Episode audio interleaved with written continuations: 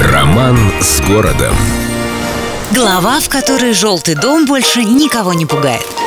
Самая литературная больница Петербурга была построена на землях фаворита императрицы Анны Иоанновны, кабинет министра, душки и откровеннейшего человека Артемия Петровича Волынского, который как-то раз в компании лучших друзей изрек «Государыня у нас дура, и как не докладываешь ей о делах, резолюции никакой от нее не добьешься. Точка, конец статы. Лучшие друзья не подвели. Артемий Петрович лишился не только земель в центре города, но и собственной головы головы. После на месте его резиденции была псарня, потом пустырь и, наконец, названная в честь находящегося поблизости моста Обуховская больница для бедных. Именно здесь пушкинский Герман бормотал «Тройка, семерка, туз».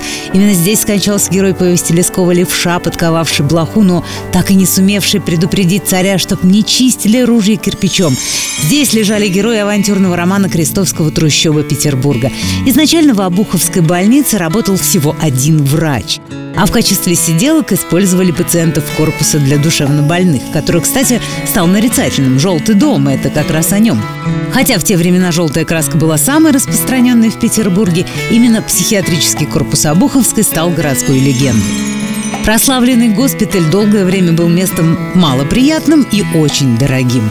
Несмотря на статус для бедных и лечение методом «потряси само отвалится», плата в какой-то момент составляла грабительский по тем временам 18 рублей в месяц. Но однажды при больнице открыли фельдшерскую школу, и с этого момента история перестала быть душераздирающим триллером.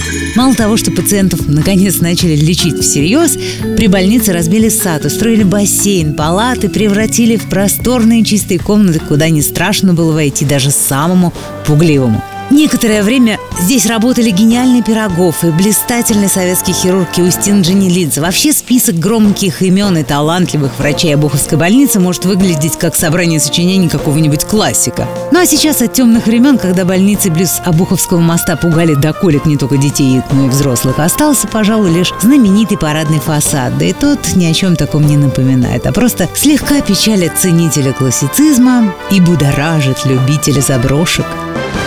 С любовью к Петербургу. Эльдо радио.